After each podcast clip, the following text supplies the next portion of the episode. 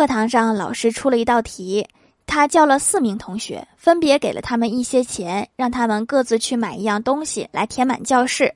第一位同学买回一车稻草然而教室远远未被填满。第二位同学买回一堆泡沫依然无法填满。第三位同学买回一根蜡烛烛光闪亮却总有阴影。郭晓霞微微一笑点了一份臭豆腐。确实充满了就是有点难闻。